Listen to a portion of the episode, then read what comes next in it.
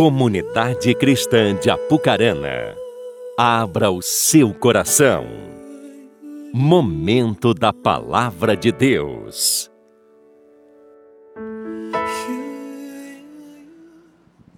Aleluia. Boa noite, queridos, a paz do Senhor. Dê um sorriso para o irmão que está do seu lado. Diga assim para ele: o papai vai te pegar. Se prepara.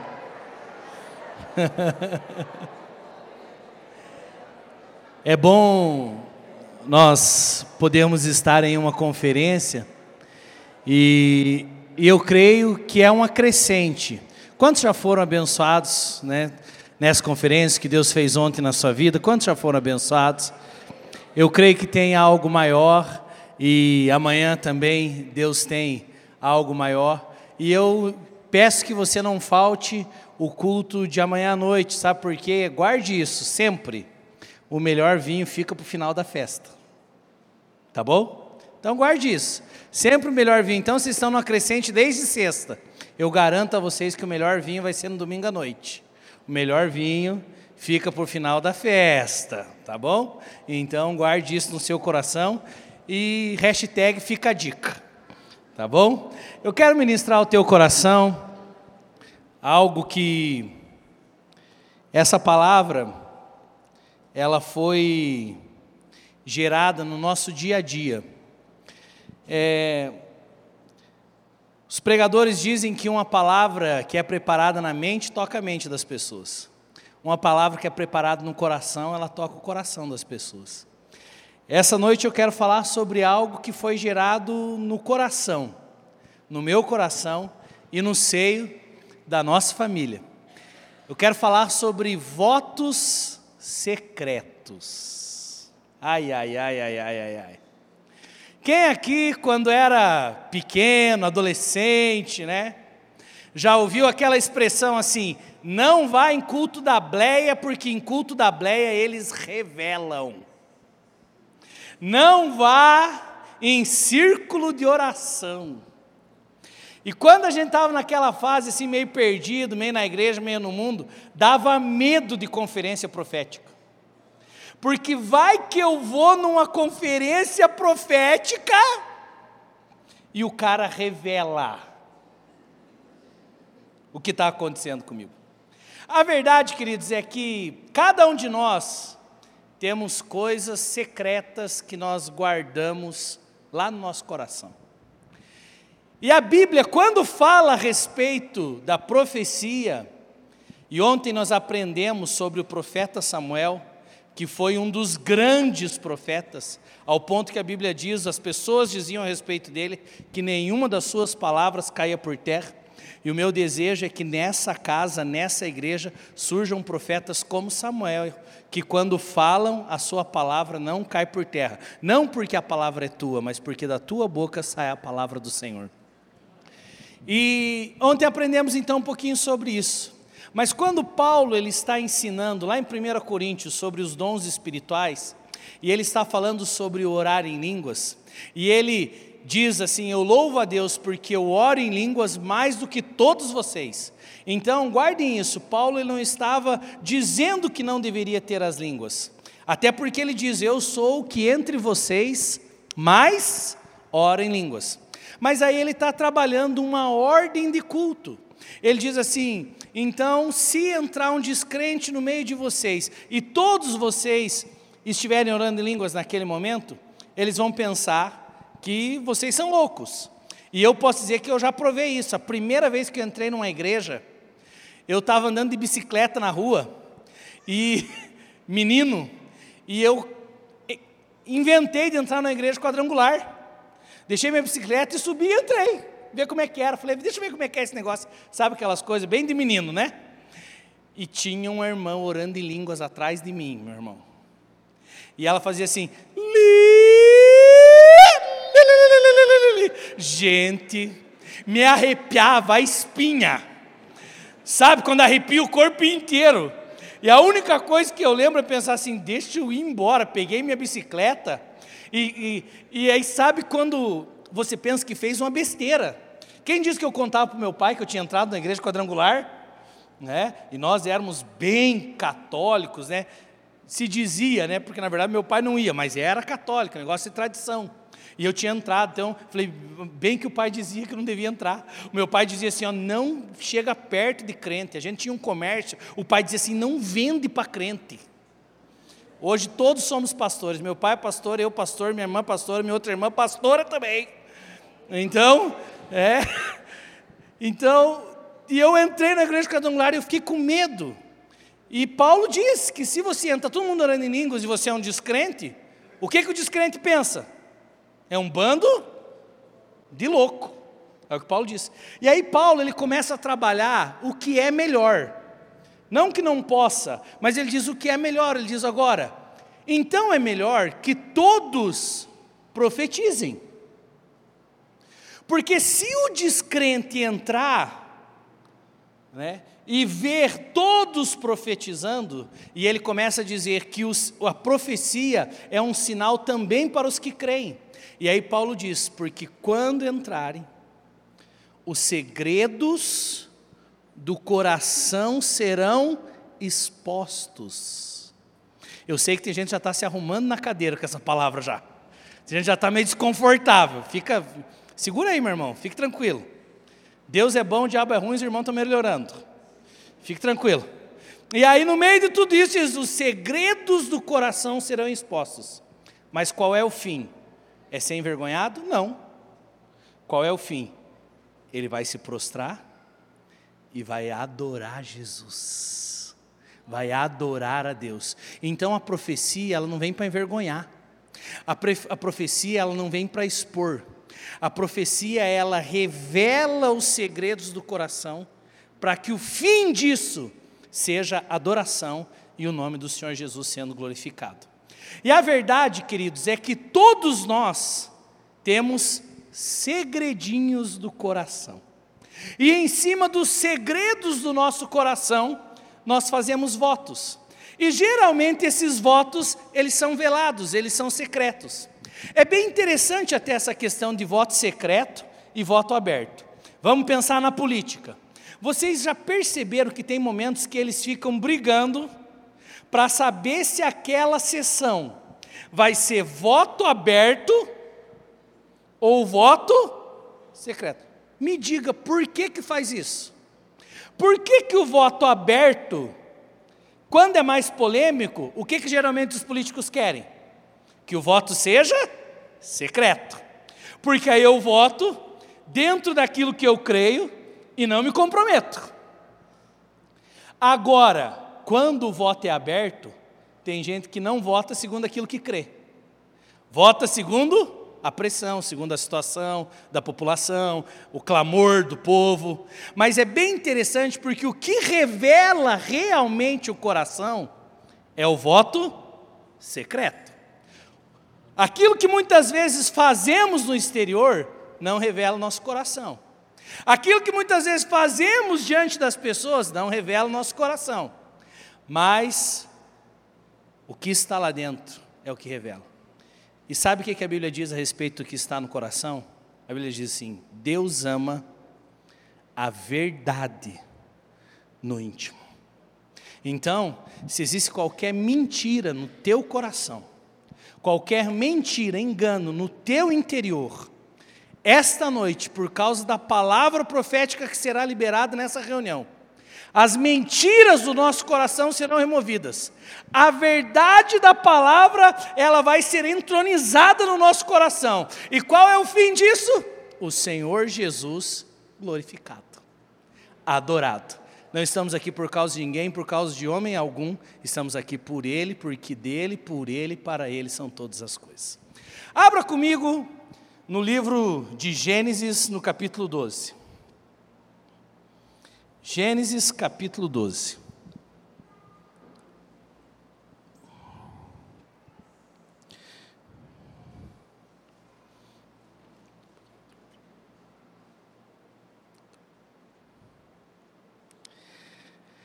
Gênesis 12, o versículo 1. Versículo 1 diz assim: Ora, Disse o Senhor a Abraão: sai da tua terra, sai da tua parentela, sai da casa do teu pai e vai para a terra que eu te mostrarei. De ti farei uma grande nação, te abençoarei, te engrandecerei o nome, se tu uma bênção. Abençoarei os que te abençoarem e amaldiçoarei os que te amaldiçoarem. Uma vez estávamos fazendo devocional com os nossos filhos, e você sabe como é que é pergunta de criança? E, e um dos meus filhos pegou e falou assim: pai, se Deus tinha poder para abrir o mar vermelho, para matar todos os egípcios, por que, que Deus não matou o guarda que veio pegar para crucificar Jesus? Eu falei, sabe que é uma boa pergunta? Filhão, vou te responder com duas palavrinhas. Não sei. e aí depois expliquei todo o propósito, que Jesus veio para a cruz e tudo mais. Mas, depois disso, entendendo o coração da criança, teve alguns versículos da Bíblia que eu comecei a ler e fazer pergunta de criança para Deus. E esse é um dos textos. Porque veja a promessa de Deus para Abraão. Ele diz: Abraão, em ti serão benditas todas as famílias da terra. Amém? Você entra nessa benção? Tua família é bendita, abençoada pelo Senhor. Aqueles que te abençoarem serão abençoados, aqueles que te amaldiçoarem serão amaldiçoados. É isso que Deus disse para Abraão. Aí eu fiz a minha pergunta de criança para Deus. Falei, Deus, se o Senhor queria abençoar todas as famílias a partir de Abraão, por que, que Abraão tinha que sair da família dele? Já fez essa pergunta para Deus?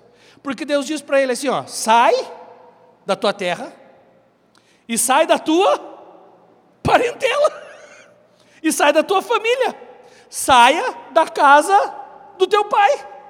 E aí eu, igual meu filho fez comigo, fui perguntar para Deus. Falei, Deus, se o senhor queria abençoar a família a partir de Abraão, por que, que a família do pai dele não podia ser abençoada? Por que, que ele tinha que sair daquele lugar para herdar a benção? E aí, queridos, você vai entender algumas coisas. Abraão, de Ur dos Caldeus.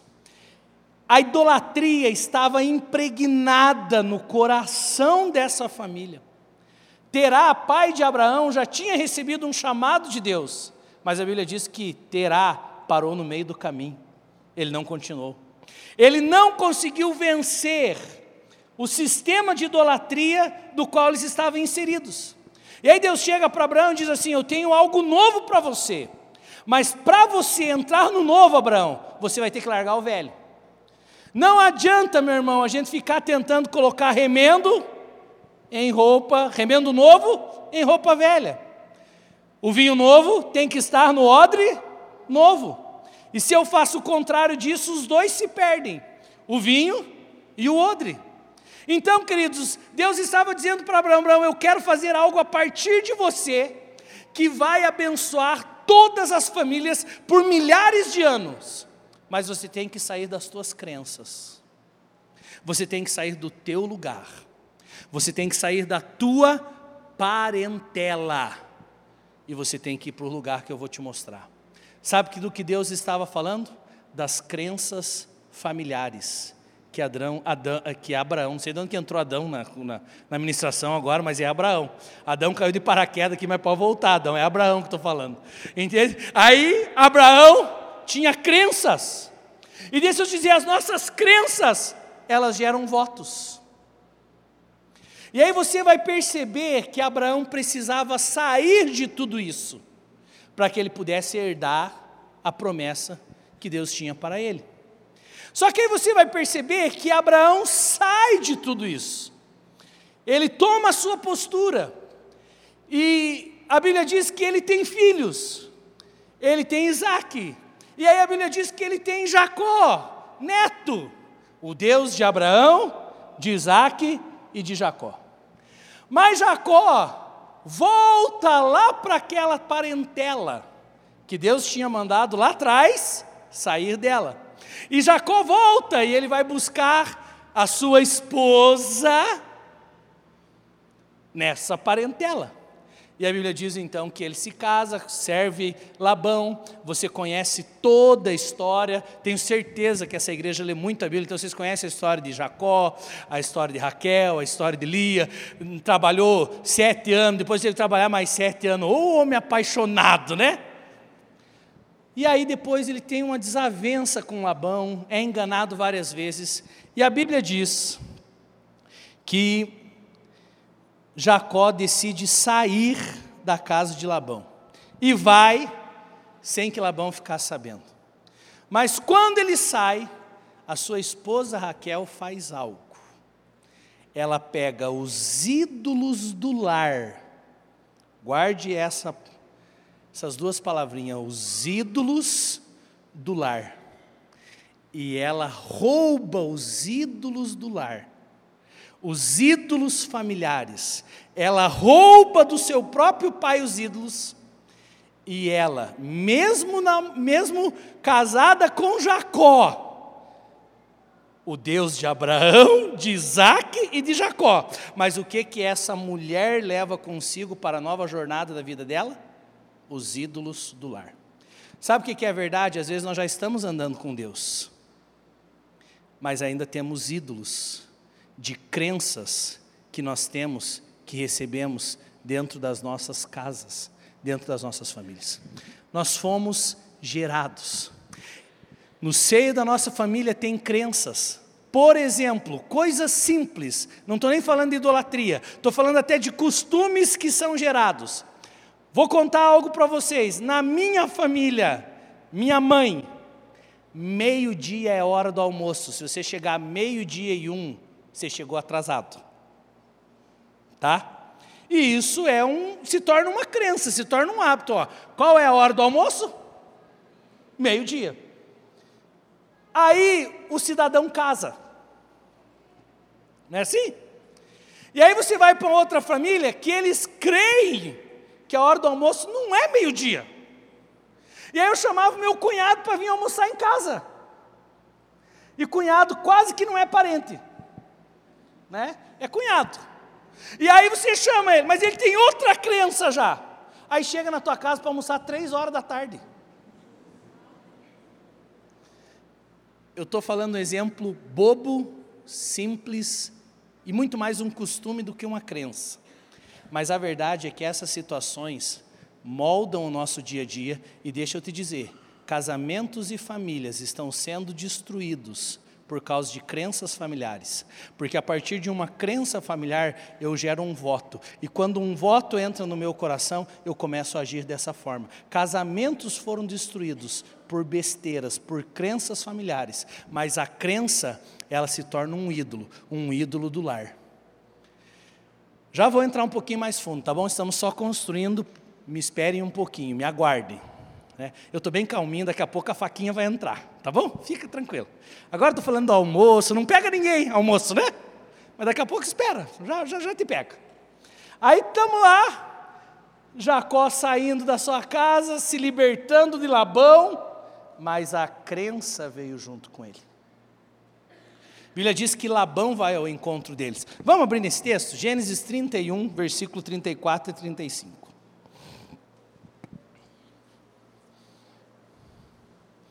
Gênesis 31, 34, 35.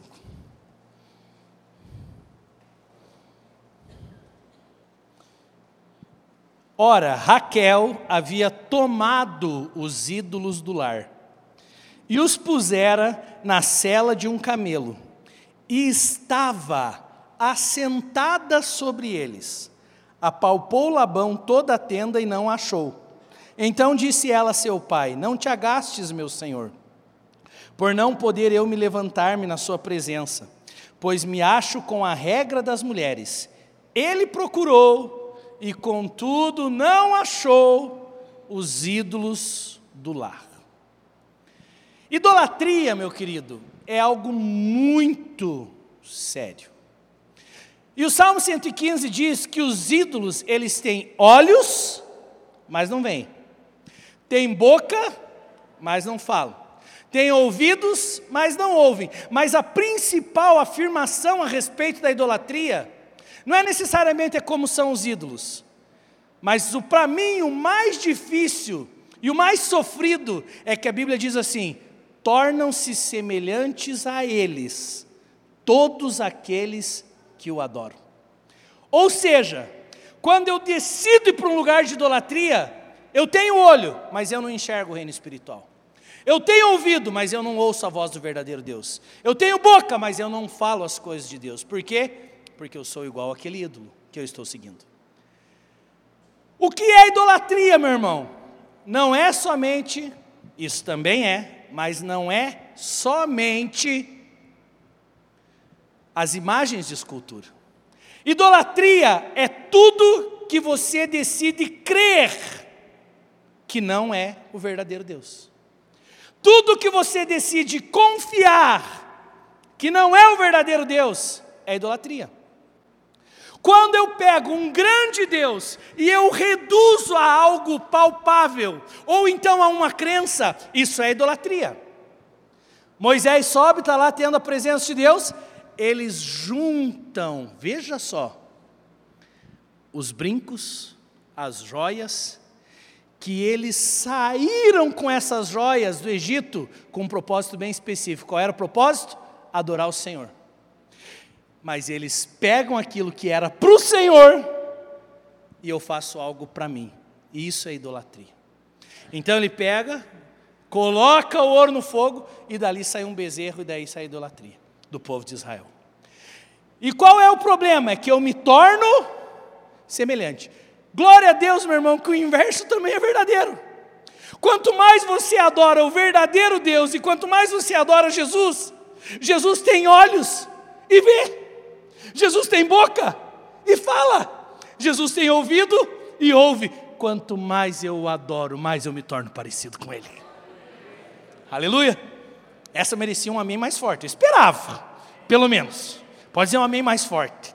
Amém. Aleluia. Vamos lá.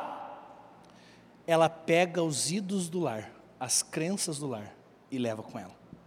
Me chama muita atenção também que ela fez dos, dos ídolos do lar o lugar onde ela se assentou.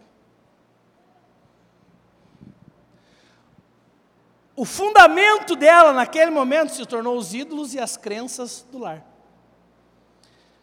É interessante o fim de Raquel. Ela se assentou em cima dos ídolos. E quando o pai vem buscar os ídolos, os ídolos o que que Raquel fala? Pai, estou menstruada. E todo homem, desde Labão, já sabe que você não mexe com mulher menstruada. Então o que, que ele fez? Ah, filho, então e ali ficou escondido. Agora veja só que interessante. Ela morre quando tem o seu filho. Sabe por quê? Ídolos, crenças, votos secretos geram esterilidade. Agora, servir ao verdadeiro Deus gera frutificação e vida. Servir crenças, ideias, tem pessoas que seguem ideologias, e isso está maior até do que Deus na vida deles. Deixa eu dizer, é um ídolo. Deus mandou sa Abraão sair, e Abraão saiu. Abraão não saiu completamente, levou Ló. Qual foi o problema? Ló foi o problema depois, porque não obedeceu inteiramente o que Deus disse. Aí depois, Jacó lá na frente, Raquel sai, mas também leva algo com ela também teve a consequência da sua decisão, porque votos secretos geram decisões, é, votos secretos geram infertilidade, votos secretos geram esterilidade, mas quando nós adoramos o verdadeiro Deus, gera multiplicação, gera vida. A verdade é que todos que estão aqui, na tua casa tinha ídolos, na tua casa tinha crenças, Aí você vai dizer, mas pastor, eu nasci num berço evangélico. Querido, vá um pouquinho mais fundo. Não fica pensando somente na imagem. E aí eu quero contar um pouquinho da, da história da minha esposa. Minha esposa consagrada, desde pequena, na igreja Assembleia de Deus. Era daquelas meninas que dormia nos bancos da igreja. Então, sempre crente. Sempre muito fiel E aí chegou um momento, queridos, que nós casamos, e casamos muito jovens, eu e ela casamos com 19 anos, e durante três, quatro anos nós nunca pensamos de maneira nenhuma em ter filho. Falamos, não, vamos curtir, gente é novo. Mas quando deu lá quatro, cinco anos de casado, nós começamos a tentar ter filho. E a verdade, meu irmão, é que o tal do filho não vinha. E o tal de casalzinho que quer filho e não vem, é uma tristeza no meio da igreja. Sabe por quê? Porque os conselhos, eles são muito diferentes. Tem aquele irmão que diz assim: ah, não está conseguindo ter filho, jejua. Jejua que Deus vai te dar esse filho. Aí o outro chega e diz assim: não jejua, cara, você fica fraco, daí fica mais difícil o negócio ainda. E aí chegou uma hora da nossa vida, eu não, eu não suportava mais ir em conferência profética. Cinco anos nós tentando ter filho. E toda a conferência profética que eu ia, ou o profeta que passava lá em Guarapava, nós já sofrendo, meu irmão, e não tinha filho. E o ruim é que quando você não tem filho, todo mês é uma tristeza. Porque todo mês você gera expectativa e quando vem a menstruação, chora, sofre. Mais um mês que Deus não me respondeu. Por que, que é só comigo? E aquelas coisas que vão passando na cabeça da gente. E eu não aguentava mais ir em conferência. Teve uma época que eu falava assim: ah, vem um profeta na igreja, o cara vai me chamar na frente e vai falar que Deus quer me dar um filho. Aí teve um, teve um profeta que eu fui conversar com ele depois. Ele chamou eu e a Vivi na frente, da igreja inteira. Deus quer dar um filho para vocês. Eu quase que falei para ele: estou sabendo, a minha parte estou fazendo. Ela também. Meu irmão, você dá risada, mas é sério. Eu falo, Deus quer dar e por que, que não dá? E aí, meu irmão, comecei a ficar encasquetado com isso. Que eu falei assim: por que vive que Deus está falando para nós que Ele quer dar? A nossa parte nós estamos fazendo, mas o filho não vem. E aí a Vivi me disse algo depois de muitas perguntas, depois de muitas orações. A Viviane falou assim: o Eclis, eu sei o que está acontecendo. Eu falei: ah, sério? Ela falou: Eclis, eu, na minha infância, a minha esposa, ela sofria muito dentro de casa. E mesmo sendo uma casa de cristãos, que era diferente da minha família, mesmo sendo uma casa de crentes, tinha muita briga. E pessoas de autoridade amaldiçoavam muito ela. E sabe aquele negócio quando a criança faz uma coisa errada, a pessoa diz: quando você tiver filho, vai acontecer isso. Quando tiver filho, teu filho vai ficar doente.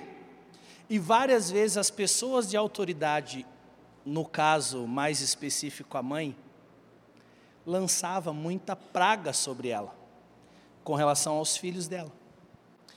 E a verdade é que isso gerou uma crença na minha esposa. Ela falou: se a minha mãe fala tudo isso que vai acontecer com os meus filhos, e veja só como é sutil as coisas que nós recebemos no nosso lar e elas moldam a nossa vida. Ela, lá na adolescência dela, ela um dia ela fez um voto secreto.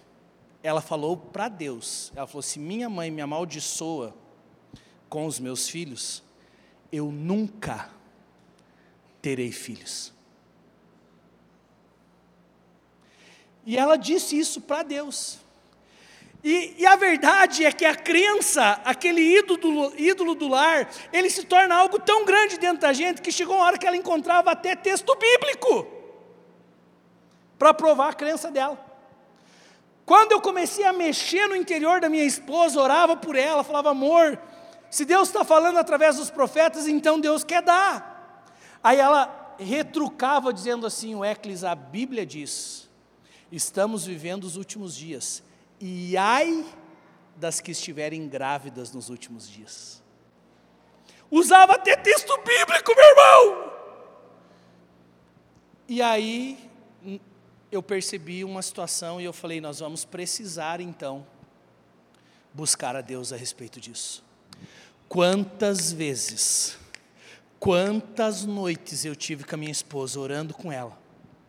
E aí chegou um dia, queridos, que ela, depois de uma experiência forte com Deus que ela teve lá em Belo Horizonte, num momento de louvor, Deus falou com ela. E ela conseguiu remover aquilo do seu coração, aquela crença. Naquele mesmo mês, minha esposa engravidou, hoje nós temos dois filhos. Mas sabe qual é a verdade? Uma decisão emocional que virou uma crença, e se é uma crença, entrou no lugar de Deus, porque Deus queria nos dar filhos, mas a crença delas, dela fazia com que a minha semente não fosse aceita no útero dela. Veja que sério isso. E a partir do momento que nós removemos aquela crença, por quê? Aquela crença gerava infertilidade. Aquela crença gerava esterilidade. Mas quando a luz de Deus entrou no coração da minha esposa, a luz também entrou no útero. E naquele mesmo mês, ela engravidou. Nós já tínhamos ido em Curitiba, clínica de fertilidade. E aí isso me deixava mais grilado ainda na época. Porque aí os médicos faziam exame e diziam assim: você não tem nada. Virava para ela e dizia: você também não tem nada. E aí eu ia para o culto, dizia: Deus quer te dar. Eu falo: não, alguma coisa está errada.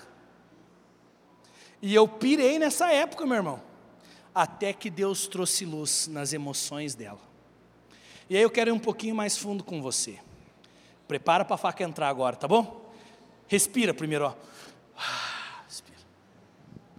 Tem casamentos que não dão certo. Hoje, porque lá atrás você viu o casamento errado dos seus pais.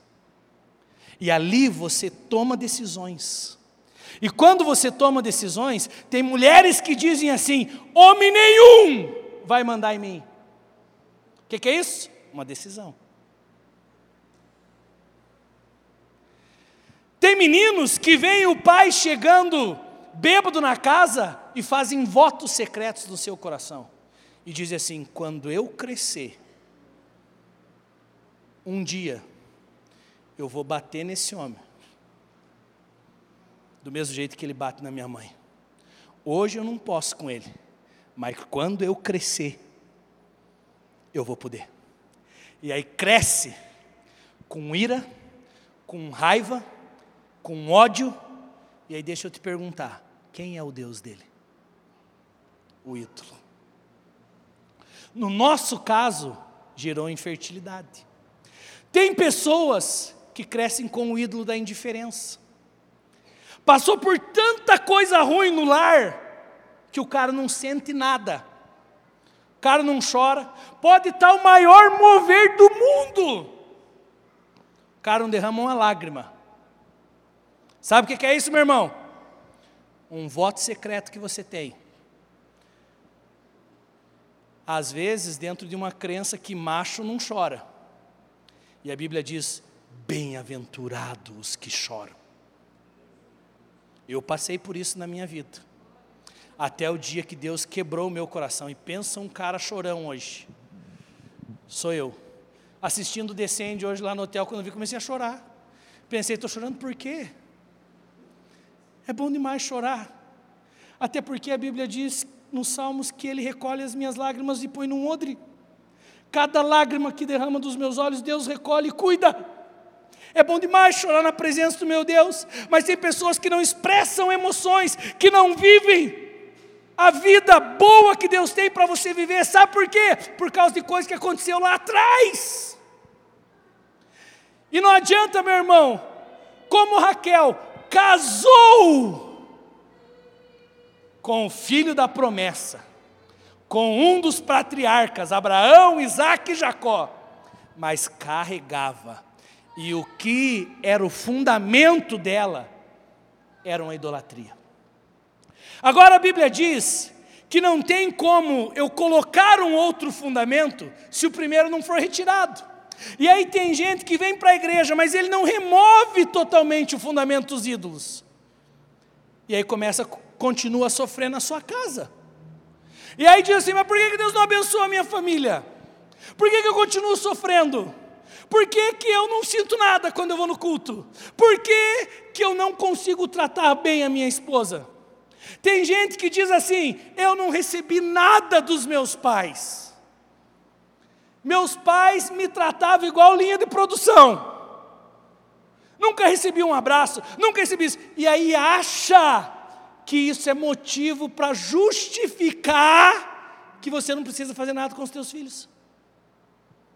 E deixa eu te dizer, isso não é motivo, meu queridão. Queridona, não é motivo. Sabe por quê? Porque a Bíblia diz que no momento que você se converteu, Romanos capítulo 5, o amor de Deus e o Espírito Santo foram colocados no seu coração. Se você não recebeu isso do seu pai aqui da terra, você recebeu isso do seu pai do céu. Mas a questão é o que você crê.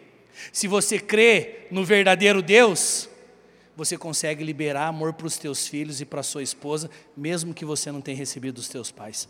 Mas se você crê nos teus pais e naquela crença familiar, estão entendendo? Se você crê naquela crença, aquilo se torna um ídolo. E aí você vira, é, perdão, né? Eu vou falar mais é, educado, para não te magoar. Aí você vira esse grosso lá na sua casa. Mas sabe por quê? Porque a gente diz assim, eu recebi assim. E aí é aquele negócio meio, eu nasci assim, cresci assim, vou morrer assim. Mas quando a gente chega num ambiente profético, os votos secretos são revelados. Se é uma crença de idolatria, isso é removido. E no final, o Senhor Jesus é adorado e glorificado. Quando, num momento de louvor, a minha esposa falou assim: Eu não vou crer mais nas maldições que minha mãe lançava sobre mim. Eu vou crer que tem um Deus que pode cuidar dos meus filhos. Eu vou crer que tem um Deus que me ama, independente do que as pessoas falavam para mim. Tem pessoas, deixa eu te dizer, sabe por que, que tua vida não avança? Porque você crê mais do que as pessoas falaram de você que você não ia avançar, que nada ia dar certo na tua vida. Tem gente que diz assim: ah, para mim tudo é mais difícil, e isso gera uma crença. Se gera uma crença, é um ídolo, e Deus não pode agir disso, nisso, porque Deus não se move no meio da idolatria, meu irmão. Mas quando eu removo o altar de idolatria, o verdadeiro Deus se manifesta. E aí, talvez essa noite, algumas pessoas que estão sentadas sobre algumas crenças, como Raquel. Meu irmão, minha irmã, deixa eu te dizer, isso gera esterilidade na sua vida. Tem gente que viu os seus familiares perderem tudo. Tinham posses, tinham bens e perderam tudo. E depois disso, isso gera uma crença em você. Onde você pensa assim: eu nunca vou ter mais nada. E tudo que a gente tem, se chegar a ter, eu vou perder. O que que isso vira? Um ídolo. E aí quando escuta a palavra de Deus dizendo: "O meu Deus, segundo as riquezas da sua glória, há de suprir cada uma das suas necessidades. As riquezas das nações serão depositadas aos teus pés." Você entende, querido? Deixa eu te dizer, aquilo que você crê, você atrai para você. Guarde isso, aquilo que você crê, você atrai para você. No meu caso, da minha família, minha esposa tinha decidido acreditar muito mais na maldição da mãe dela, e ela achava que se realmente tivesse filhos, os nossos filhos sofreriam. E aquilo se tornou um ídolo, mesmo estando na igreja. E deixa eu dizer para vocês, eu estou resumindo uma história de seis anos tentando ter filho, todos os meses sofrendo, chorando, orando. E deixa eu te dizer: se você não remove o ídolo, você pode estar na igreja, mas se o trono onde você se assenta, o fundamento, é o ídolo, você precisa remover e entronizar Jesus ali naquele lugar. Quando minha esposa falou, eu decido crer no meu Deus que pode cuidar dos meus filhos, naquele mês ela engravidou. eu sinto pelo Espírito de Deus, alguns votos secretos serão removidos aqui esta noite.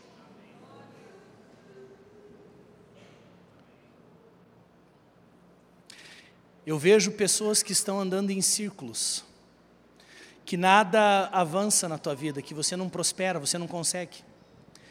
Você já teve empregos que você ganhou muito bem e mesmo assim, sempre no final do mês não tinha recurso, não tem dinheiro, mesmo ganhando muito bem.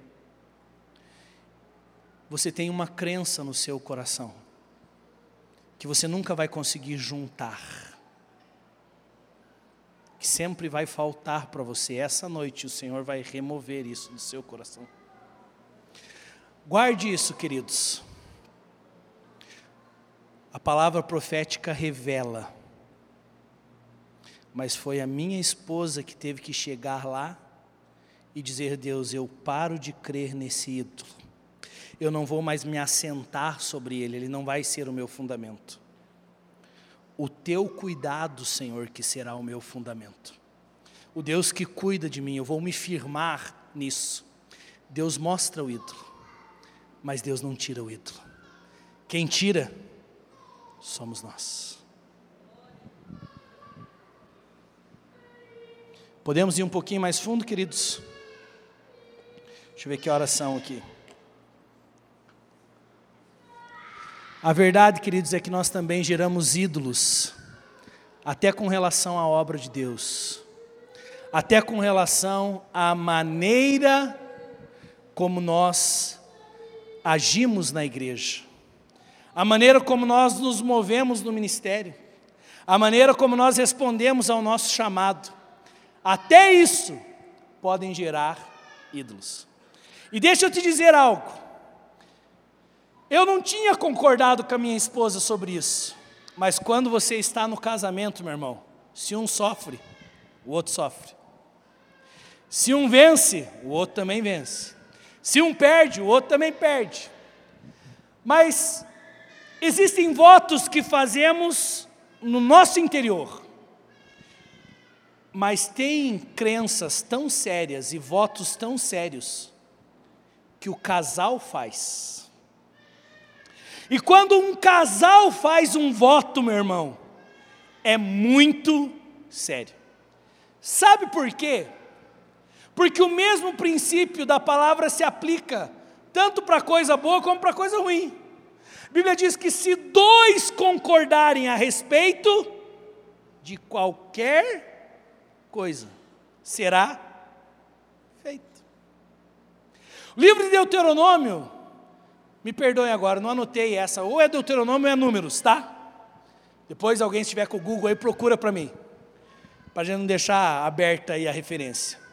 A Bíblia diz que quando uma mulher fazia um voto, e esse voto é a regulação dos votos, e quando esse voto era contra ela e contra o Senhor, o marido podia vir e anular aquele voto. Porque a Bíblia diz que quando eu faço um voto é melhor que eu cumpra, porque Deus não se agrada de tolos. Nós fazemos votos para deuses e também fazemos votos para o nosso Deus. E a verdade é que votos têm poder. Aquilo que nós definimos que vamos fazer.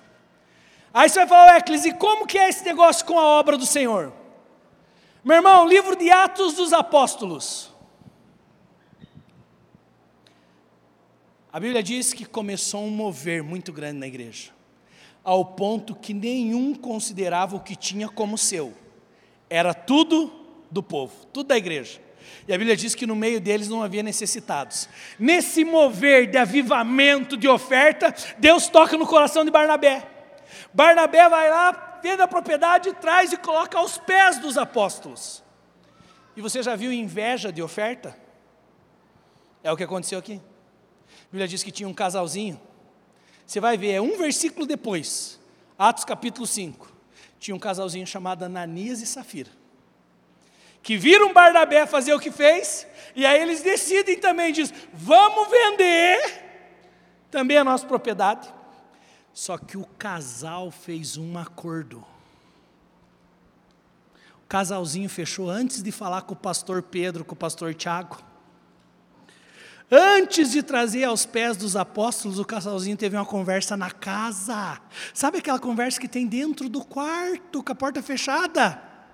Ele fala assim: ó, vamos entregar. Agora guarde isso. Mas não vamos entregar tudo. E a Bíblia diz que eles vieram trazer a oferta. Só que atrás daquela oferta tinha um voto secreto. Atrás daquela oferta tinha um acordo. Atrás daquela oferta tinha uma crença. Nós não vamos ofertar tudo ao nosso Deus. E eles trazem aos pés dos apóstolos. Só que tinha profeta naquele lugar. E quando eles trazem contra os, eh, a, a, oferta diante dos apóstolos, eu te garanto que no mundo de hoje ia ter um monte de apóstolos que ia falar: que oferta maravilhosa, hein? Estão vendendo o terreno e trouxeram aqui que oferta maravilhosa. Mas quando você está diante do profeta, as coisas não funcionam assim, meu irmão. Não, não, não, não, não. A oferta veio e aquela oferta gritou diante de Pedro. Quando a ofertinha gritou, Pedro olhou para Ananias e Safira e falou assim: Por que, que vocês intentaram contra o Espírito Santo? O Espírito Santo tinha colocado algo no coração deles. E eles decidiram não dar tudo. E a Bíblia diz que aquele voto secreto do casal gerou morte para os dois. Deixa eu te dizer, tem pessoas hoje que conhecem Jesus, tem casais que conhecem Jesus, mas decidem não dar tudo. Eu até vou no culto, mas eu não entrego toda a minha vida. Então eu vou no culto, eu sou daqueles que eu eu sou um espectador. Cuidado com o voto que casal faz. O voto de Ananias e Safira é eu não dar tudo. Não se preocupe, meu irmão, eu não vou passar o gasofilácio agora para você arrancar tudo que você tem na carteira. Não é sobre oferta que eu estou falando. Eu estou falando sobre você se dar. E deixa eu te dizer, quando você recebeu o, teu Senhor, o Senhor Jesus como teu único Senhor e Salvador, ali você se deu. E a partir do momento que você se deu, não caia, não caia na tentação de Ananias e Safira, de não se entregar completamente. Porque esses votos geram esterilidade. Sabe por que tem pessoas que não avançam no reino?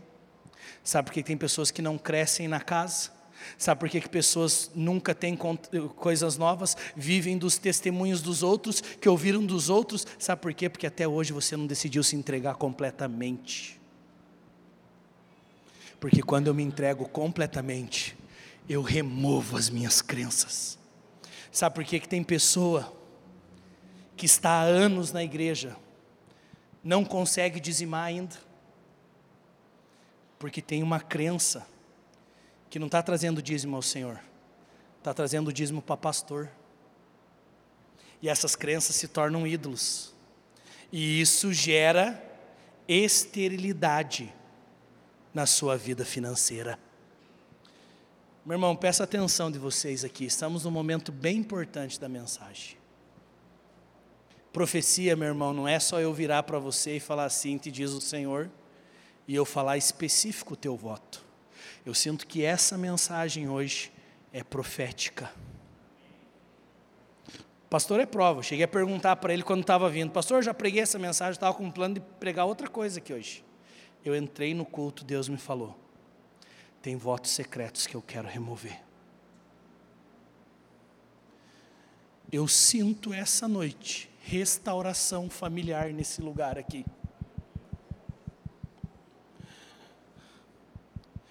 Por que, que não consegue conversar com aquele parente?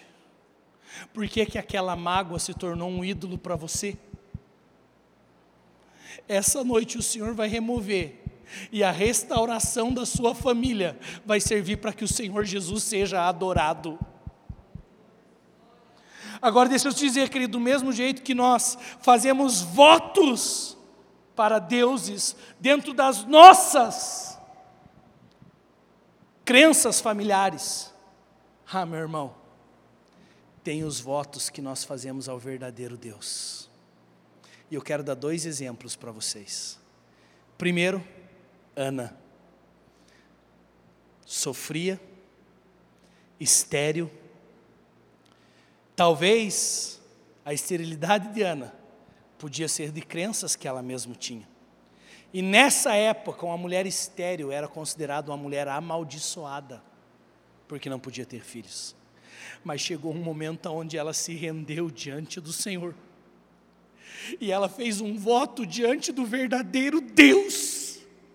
E ela disse: Deus, se o Senhor me der um filho, eu entregarei ao Senhor. Ela não entregou metade de Samuel, ela entregou o inteiro para servir ao Senhor, e Deus se agradou disso.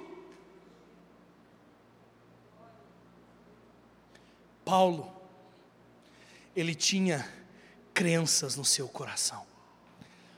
Saulo tinha ídolos no seu coração. E ele cria tinha votos: eu matarei os seguidores de Cristo. Mas chega um momento onde ele tem um encontro na estrada de Damasco um encontro com o verdadeiro Deus. Ele tem um encontro com o verdadeiro Jesus. E aquele ídolo da religiosidade dele cai por terra diante do Deus verdadeiro. E naquele momento, meu irmão, algo acontece no coração de Saulo ele vira, ele vira Paulo. E de perseguidor, ele faz um voto de se deixar ser perseguido. Bíblia diz que ele começa a pregar o Evangelho. E aquele que antes matava, hoje fez um voto de dar a sua própria vida. Aquele que antes perseguia e matava, agora ele diz: Eu me gastarei e me deixarei gastar até que Cristo seja formado em vós. Aquele que perseguia, agora é perseguido e diz: Eu não serei desobediente à visão celestial. Aquele que perseguia, foi perseguido em Listra. E sabe por que ele foi perseguido em Listra? Porque ele orou com uma pessoa se não me engano, um aleijado, e ele foi curado. Vieram para adorá-lo, achando que era Júpiter. Vieram para adorar Paulo e Barnabé, se não me engano.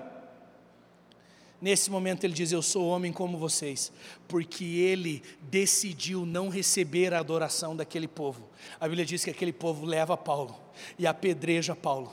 E aí o texto da palavra diz assim: E dando como morto o levaram para fora da cidade. A Bíblia diz que os discípulos chegam em volta de Paulo, viram que ele não estava morto.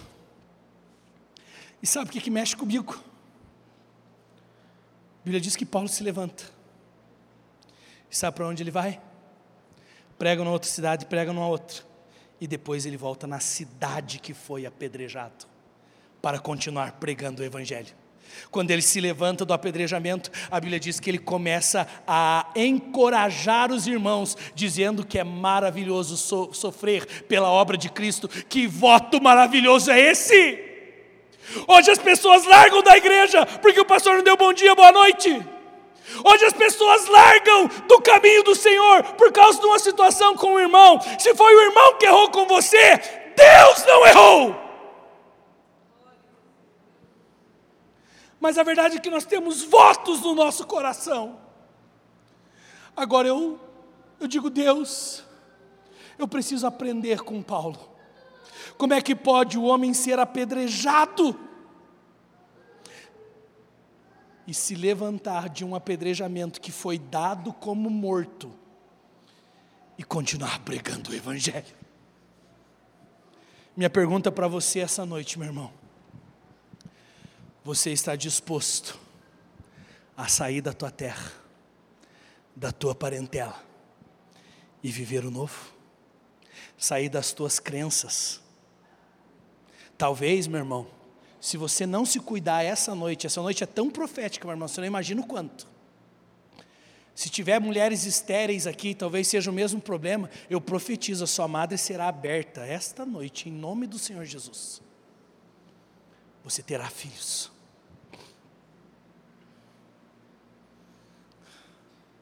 Você terá filhos. Eu vejo a esterilidade será tirada dessa casa. Quando eu digo isso, eu não digo de filhos naturais. Eu vejo ministérios estéreis aqui, por causa de crenças e por causa de frustrações. Você vai voltar a frutificar no ministério. Não serás como Ananias e Safira, que não dará tudo por causa de uma crença, ou por causa de uma mágoa, ou por causa de uma situação. Me perdoem, meus irmãos. O profeta tem horas que tem que colocar o dedo na ferida. E eu vim aqui para obedecer o que Deus mandou fazer essa noite. Eu sinto, a arca da aliança entra nessa casa hoje, e todo ídolo filisteu vai se prostrar diante da arca da aliança hoje. Toda crença de idolatria cairá por terra esta noite, na autoridade do nome do Senhor Jesus. E a esterilidade nas finanças de alguns serão tiradas a, a esterilidade no ministério de alguns será removido. A esterilidade no casamento de alguns. O inimigo está dizendo para você que seu casamento acaba. Eu vou dizer, não vai acabar. Uau. Feche os teus olhos, meu irmão. Votos secretos precisam serem removidos. Votos secretos precisam ser removidos. Deus não remove votos.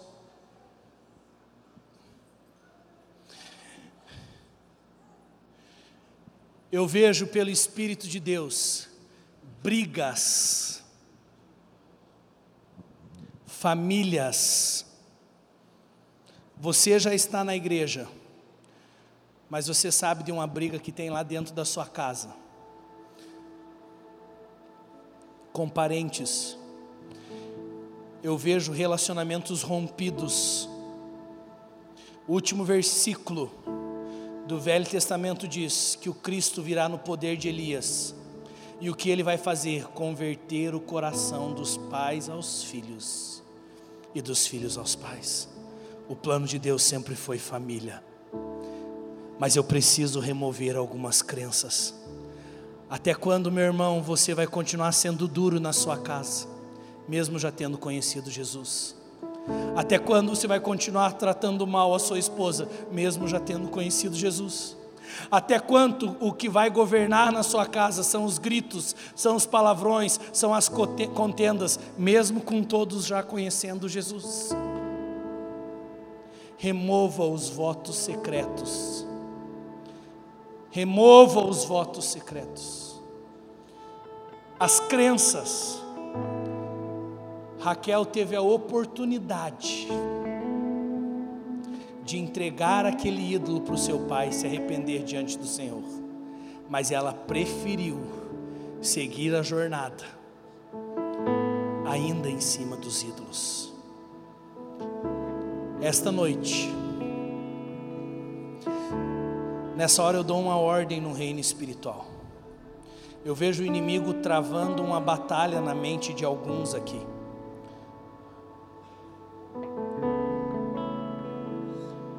Eu declaro espíritos malignos que estão trazendo dores de cabeça nessa hora sobre algumas pessoas aqui. Espírito de enfermidade, saia. Saia agora. Tem pessoas que estão numa batalha na mente, parece que é uma confusão sai agora todo mal. A esterilidade da sua vida será tirada nessa noite. Se há uma esterilidade de relacionamentos, eu declaro a partir dessa noite relacionamentos benditos. Se há uma esterilidade de recursos, esta noite o Senhor fará algo novo sobre sua vida, sobre suas finanças. Mas para que Ele possa fazer, nenhum ídolo pode estar diante dele.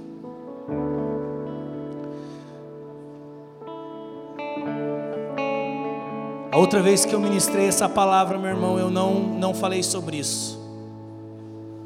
E se Deus está direcionando, eu preciso ser obediente. Talvez está na hora, meu irmão, de você resolver remover a confiança em você mesmo.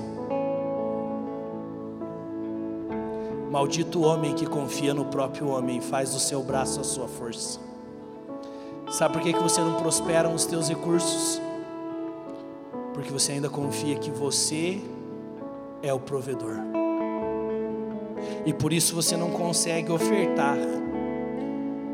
Caminha já com Deus há tempo, mas a sua fidelidade ao Senhor na área financeira é questionável. E meu irmão, deixa eu te dizer, ou é fiel ou é infiel. Não tem 90% fiel, 80% fiel. Ou eu sou fiel ou eu sou infiel. Mas se é infiel, é porque você não crê no Deus que falou com você. Você crê num outro Deus. Jesus disse: Por que, que vocês andam ansiosos? Mas antes dele falar, não andeis ansiosos por coisa alguma, pode ver lá na sua Bíblia, livro de Mateus. Jesus diz assim: vocês não podem servir a dois senhores. Você não pode servir a Deus, e veja só como é que é interessante. Jesus não diz ao diabo, Jesus não diz Satanás, Jesus diz assim: vocês não podem servir a Deus e a mamon ao dinheiro. Porque senão vocês vão agradar um e desagradar outro. E aí o texto diz: Por isso não andeis ansiosos por coisa alguma. Essa ansiedade que muitas vezes brota no nosso coração é falta de confiar num Deus provedor. E com isso tem muitos que estão na casa, mas sem perceber ainda servem dois senhores esta noite. Por que, que vocês titubearão entre dois pensamentos? Quem é por Deus? Quem é por Baal?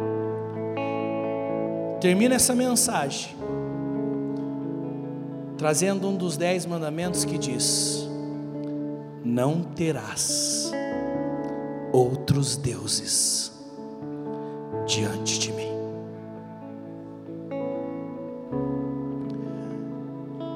Tem pessoas que não conseguem permanecer num relacionamento. Sabe por quê? Porque você não consegue crer que você será feliz com uma outra pessoa. Remova essas crenças. Remova essas crenças.